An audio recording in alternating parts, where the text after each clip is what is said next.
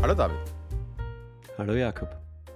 wir haben heute unseren ersten Gast. Hallo ihr zwei. Hallo Kevin, herzlich willkommen bei DigiWort.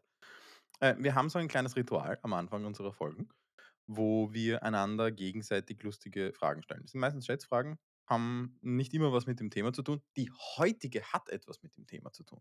IoT, Internet of Things, Internet der Dinge, die vernetzte Mikrowelle. Haha, verdammt, gleich mal ein Klischee bedienen.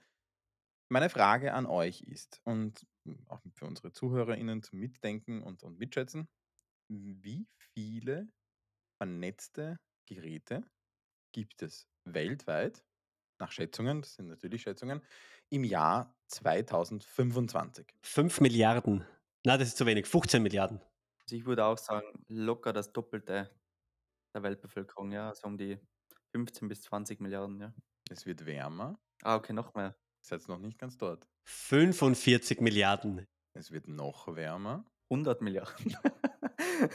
Jetzt ist es schon ziemlich warm, aber ein bisschen zu warm. 80 Milliarden. Ja, es sind tatsächlich fünf, also nach Schätzungen sind es 75 Milliarden Geräte, die 2025 ähm, im Internet hängen oder über Netzwerktechniken etc. miteinander verbunden sind. Das heißt, da geht es einfach um sehr, sehr, sehr, sehr, sehr, sehr, sehr viele Geräte. Übrigens heutzutage, also so im Jahr 2021, sind die Schätzungen zwischen 30 und 35 Milliarden solche Geräte. Absurde Zahlen. Ich würde mal vorschlagen, lieber Kevin, äh, du, du, stellst dich einmal ganz kurz selber vor, damit wir irgendwie ein bisschen einen, einen, einen Einblick haben, wer du bist, woher du kommst, wo wir dich hin verorten dürfen und auch unsere ZuhörerInnen.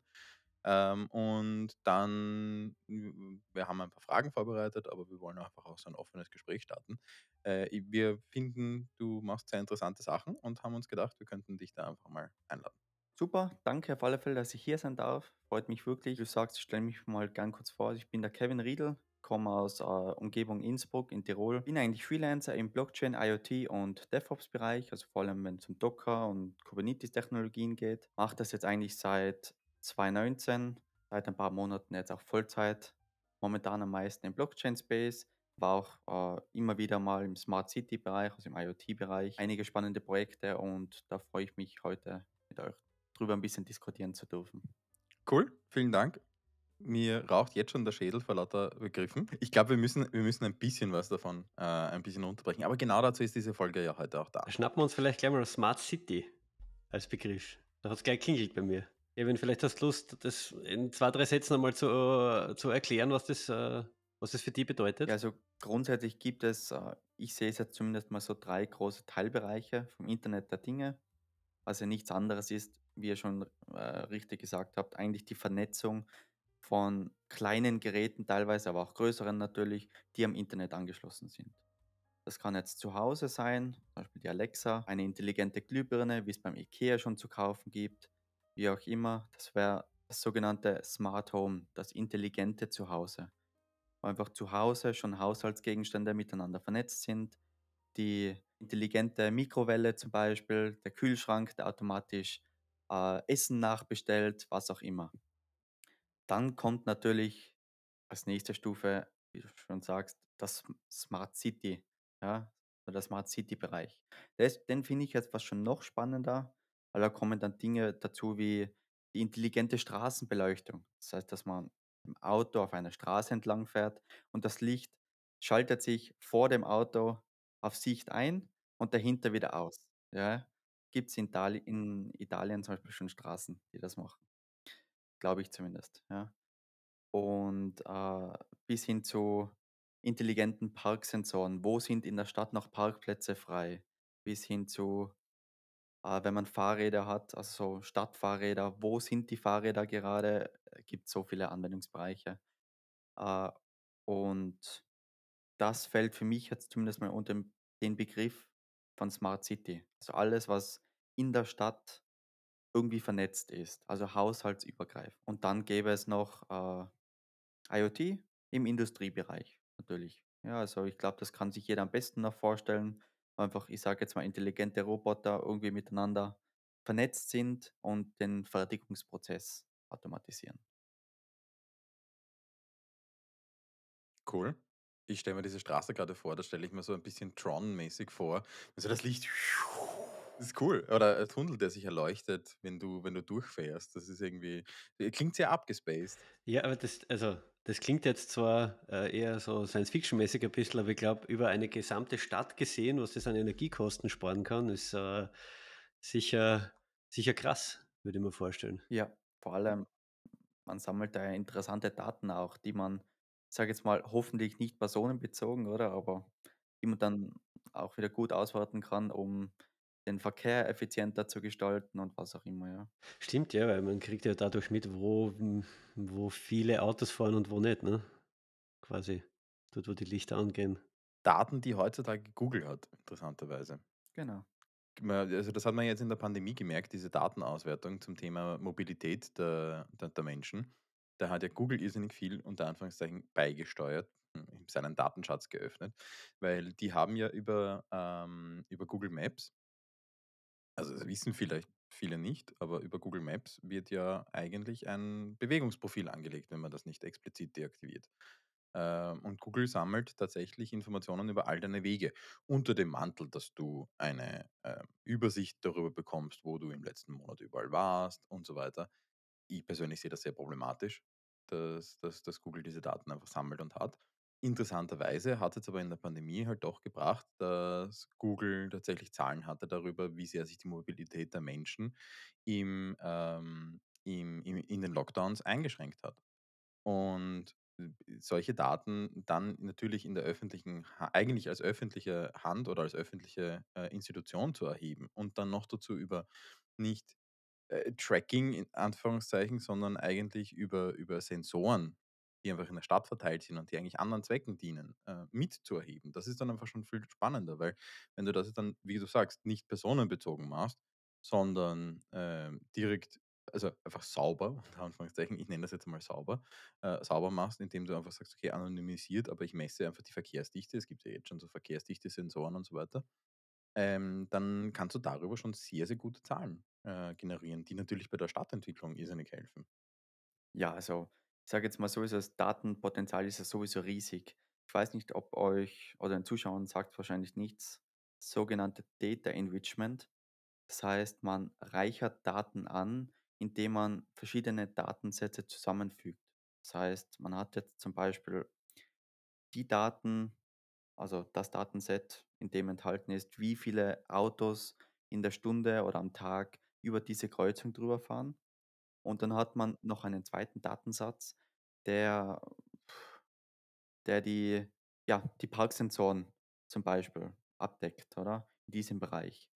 Und aus diesen 2 unterschiedlichen Datenquellen, wenn man die dann zusammenfügt, jetzt vielleicht nicht das beste Beispiel, aber daraus kann man dann ungeheuren Mehrwert ziehen auch, weil sich daraus eventuell interessante Schlussfolgerungen ergeben. Also, da könnte zum Beispiel sagen, ich fahre jetzt da in den achten äh, Bezirk in Wien und in 7 Minuten wird der Parkplatz frei mit einer Wahrscheinlichkeit von 95 Genau, könnte man Das theoretisch wäre 'n völlig vielleicht unrealistisches Bei Beispiel, dass im achten Bezirk innerhalb von 7 Minuten ein Parkplatz frei wird, David. Also, für für unsere Zuhörerinnen, die nicht aus Wien sind, das ist einer der dichtesten, äh also, ein ich glaube, der kleinste Bezirk von Wien und noch dazu einer der dichtest besiedelsten. Da hat vielleicht die Hoffnung aus mir gesprochen, aber was ist ja äh, aber auf jeden Fall, ich glaube, sol solche Kombinationen lassen sich dadurch, äh, extrem gut bilden, ja. Man verschiedene Datenquellen nimmt, die eigentlich für auch, so wie du gesagt hast, unterschiedliche Einsatzzwecke gedacht waren und dem das zusammenzuführen und für 'n neuen Einsatzzweck zu nutzen. Voll. Sag, was was genau machst jetzt du dabei? Wiederum, unsere Zuhörerinnen wissen das nicht. Ähm, dementsprechend müssen wir ihnen das auch, äh, jetzt erzählen. Aber deswegen die Frage: Was machst du dabei? Und und und was ist deine Rolle? Was siehst du als deine Aufgabe?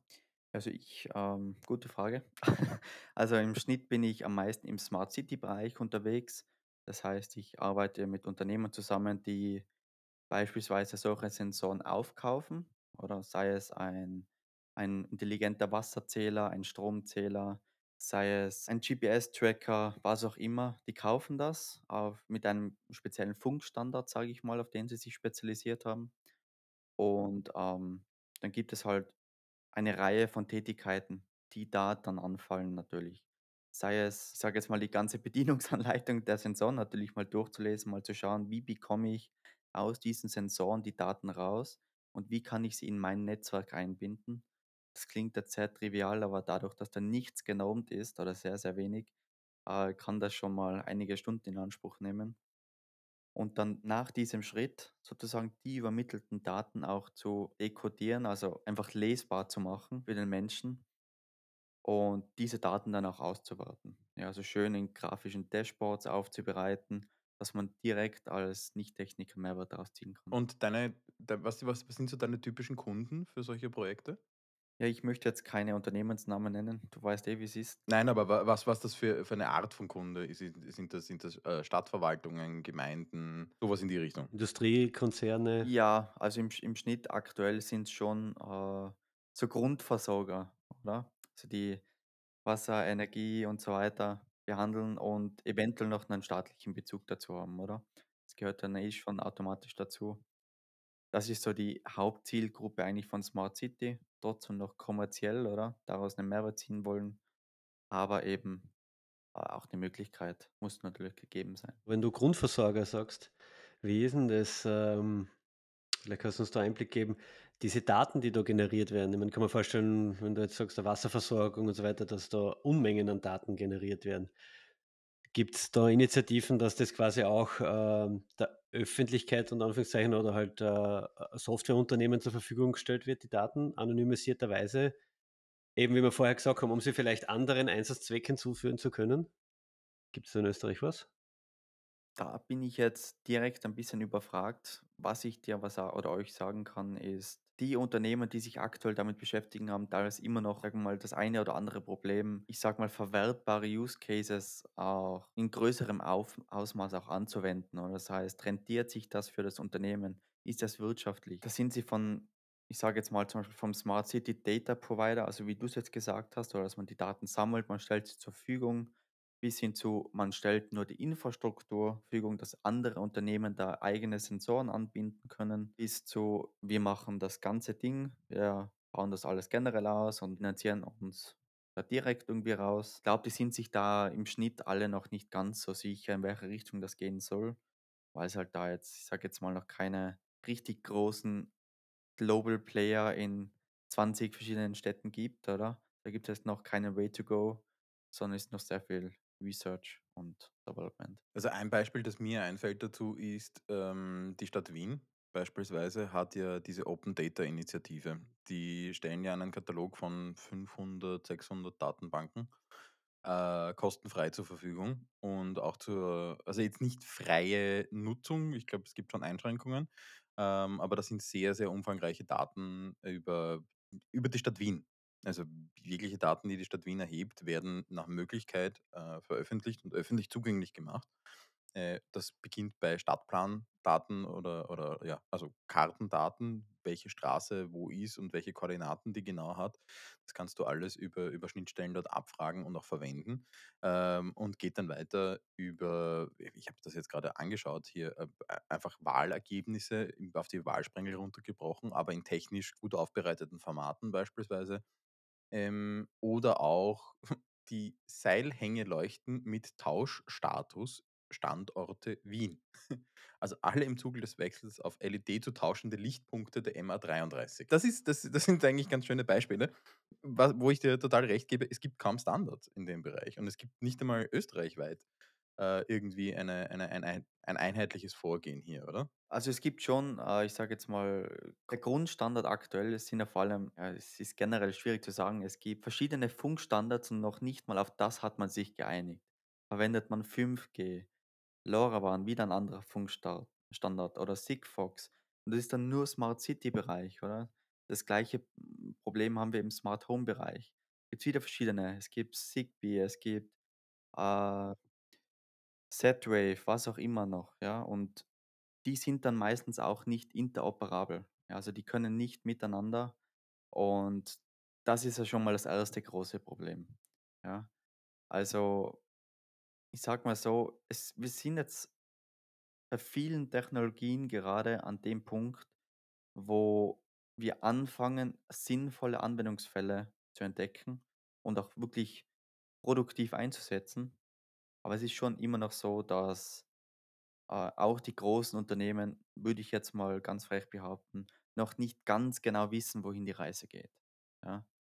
Das heißt, wie ich habe eine riesen Lego-Kiste an Spielsachen und so richtig weiß ich aber noch nicht, was ich damit machen soll. Im Prinzip eigentlich auch eine eine eine eine schöne Situation, aber ist natürlich auch eine Situation, die viel Kreativität erfordert bei der Lösungsfindung. Ich sage jetzt mal so, ich war vor ein 2 Jahren äh, hatte ich 'nen Kunden, äh, 'nen recht großen Kunden eigentlich. Die hatten einfach ein paar Kisten mit mit Sensoren drin. Dann hat's geheißen: „Spiel damit, schau, wie sie einbindest und, äh, ob wir dafür eventuell interessante an Use Cases haben.“ So genau so war das. Lego-Kiste. Genau, also deswegen Gar nicht so weit hergeholt dann, ne? sehr treffend, ja. Aber es gibt schon einen so 'n Use Case, ähm, oder vielleicht ist der gar nicht dort zu verorten, äh, den ich der der mir immer wieder begegnet.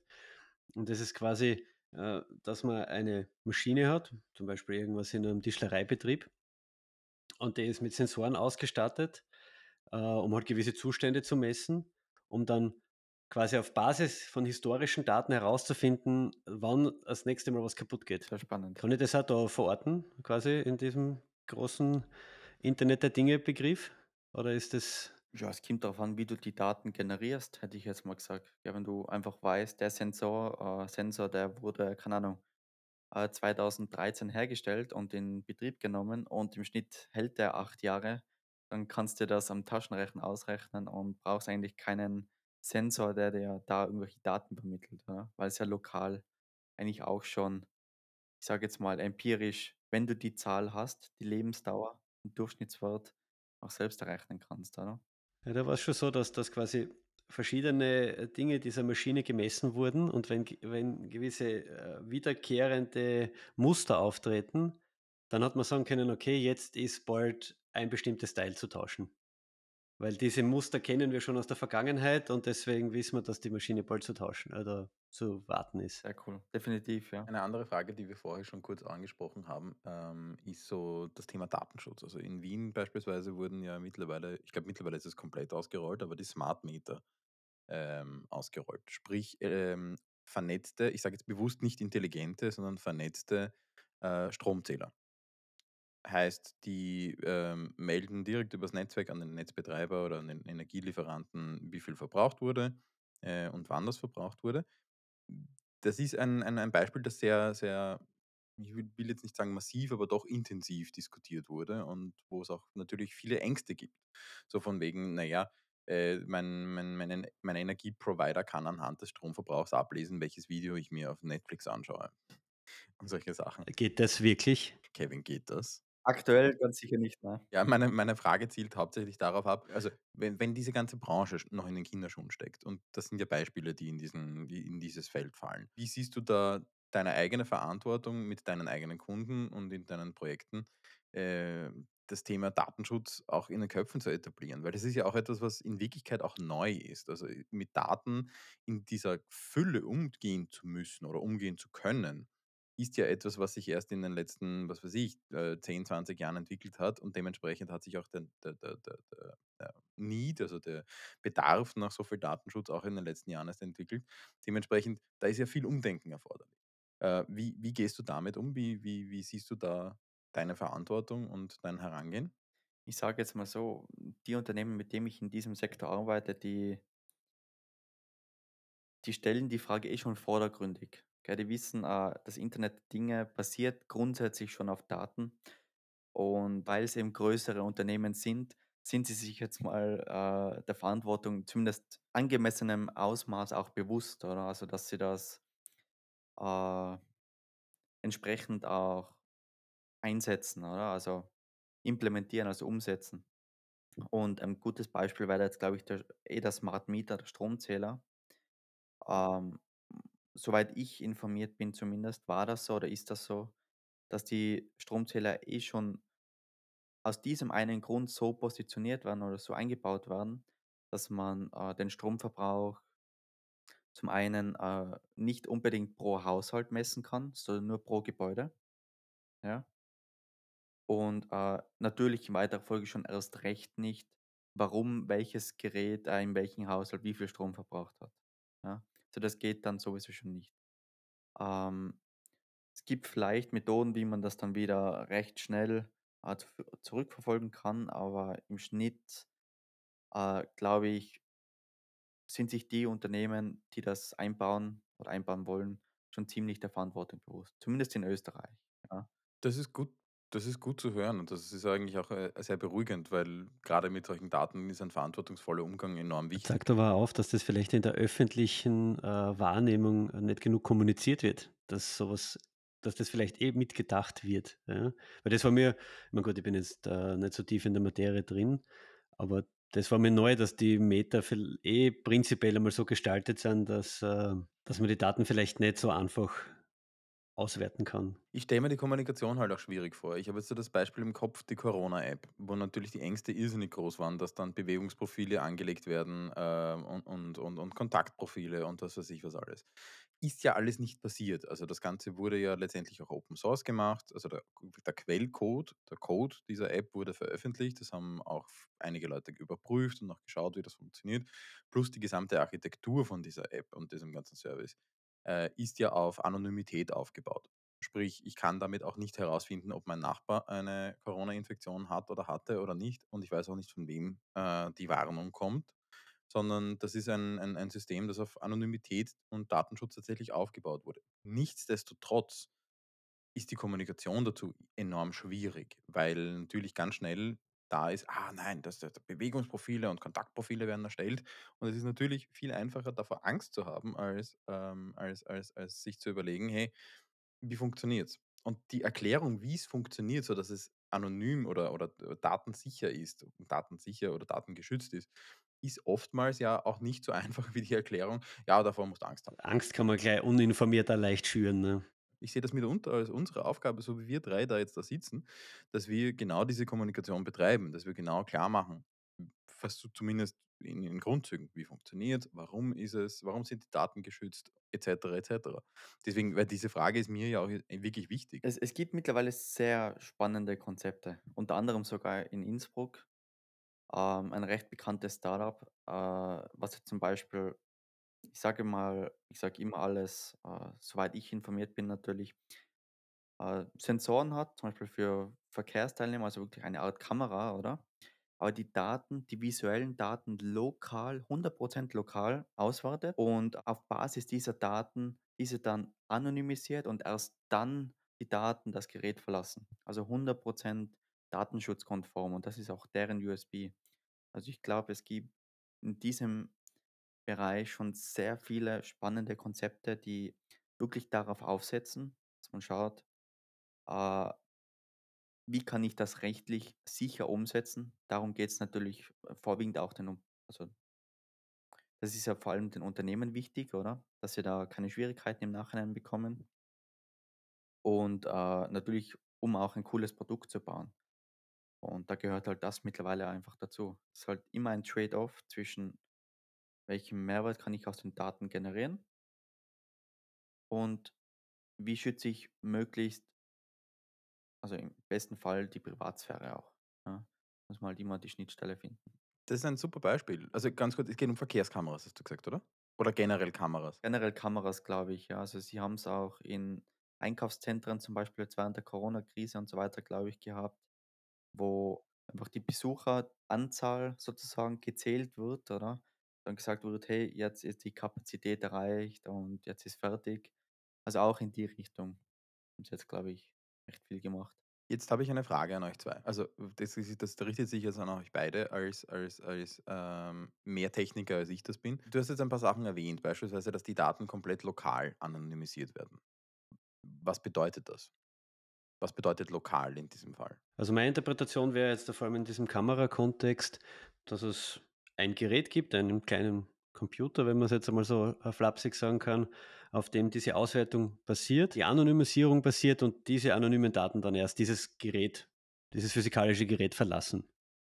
Sprich, das ist quasi in die Kamera mit eingebaut und die Daten dieser Kamera werden erst irgendwo anders hin übertragen, wenn sie anonymis anonymisiert sind. Und im besten Fall ist die Hardware so gestaltet, dass sie nicht mit physikalischem Zugriff auf die Kamera auch an die Daten komme. Das heißt, am am Gerät verschlüsselt und am Gerät, äh, werden die Daten auch anonymisiert und dann, nehme ich an, anonymisiert und verschlüsselt auf einen Server übertragen. Das wäre so mal ganz kurz gesagt, der der der beste Weg, das zu tun. Sage mal so, in in Datenschutzgrundverordnung gibt's ja auch generell das Prinzip, dass man nur die Daten verwertet und extrahiert, oder? Die man wirklich braucht und auch nur für den Zeitpunkt äh, der Dauer, sage ich jetzt mal, für die Dauer, wo man die Daten braucht. Jetzt in diesem Kontext könnte das bedeuten, wenn ich über eine Kamera, über visuelle Daten einfach die, die Anzahl der Verkehrsteilnehmer zählen möchte oder was unter anderem ein Use Case für denen war oder ist, dann habe ich die visuellen Daten lokal, habe meinen Machine Learning Algorithmus oder der sagt, hey, das ist ein Mensch, das ist ein Fahrradfahrer, das ist ein Auto, zählt diese Daten, wirft sozusagen das ganze Video weg. Ja, es wird, ich sage jetzt mal, einfach nicht verwertet oder gelöscht oder bleibt lokal. Und dann werden diese Zahlen einfach nur, die werden dann übertragen. Die sind dann nicht mehr personenbezogen, die sind anonymisiert, ist ja und natürlich verschlüsselt ist eh Standard. Super, Kevin. Ich sage einmal ein großes Dank an dich, dass du äh, heute bei uns dabei warst und uns einen Einblick in deine Arbeit gegeben hast und in das Internet der Dinge. Und äh, ich hoffe, dass äh, wir das, das, diesen, diesen riesigen Themenbereich unseren Zuhörerinnen und Zuhörern näher bringen konnten. Und ich glaube, dass der Jakob auch ein Action-Item der Woche vorbereitet hat. Natürlich. Inspiriert durch das Thema Internet of Things ist das Action-Item diesmal ein bisschen äh, unter Anführungszeichen ein weicheres. Nichts, was man jetzt irgendwie erstellen kann. Aber es ist einfach mal so die Überlegung, mit offenen Augen durch die eigene Stadt, durch die eigene Gemeinde oder durch, durch den eigenen Haushalt zu gehen und sich zu überlegen, welche Geräte sind denn da alle schon vernetzt? Welche sind schon im Internet? Welche, ähm, wo, wo sehe ich Sensorenkasteln in der Stadt bei einer Ampel beispielsweise, äh, Verkehrszähler, äh, wo sehe ich, wieso hängt meine Mikrowelle mit einem Netzwerkkabel im, im Netz oder wieso braucht das mein WLAN-Passwort beispielsweise, aber auch mein Fernseher, solche Sachen. Und äh, einfach mal mit offenen Augen da durchzugehen und sich auch mal zu überlegen, hey, wozu verwendet das, äh, was, was, was, was passiert auch damit. Und ich will damit gar nicht die, die, die, ähm, die kritische Diskussion jetzt starten mit, ist das alles notwendig, sondern einfach einmal sich selber zu überlegen, was passiert da alles. Und wie immer freuen wir uns über jegliche Zuschrift ähm, an podcast.digi-wort.com.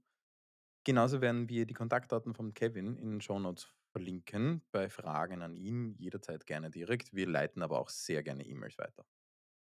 Und unser Commitment steht. Wie immer, wir beantworten natürlich jede einzelne E-Mail. In diesem Sinne, einen schönen Tag. Ich sage auch danke, dass ich dabei sein durfte und wünsche euch auch noch ein erholsames Wochenende. Ciao. Ciao.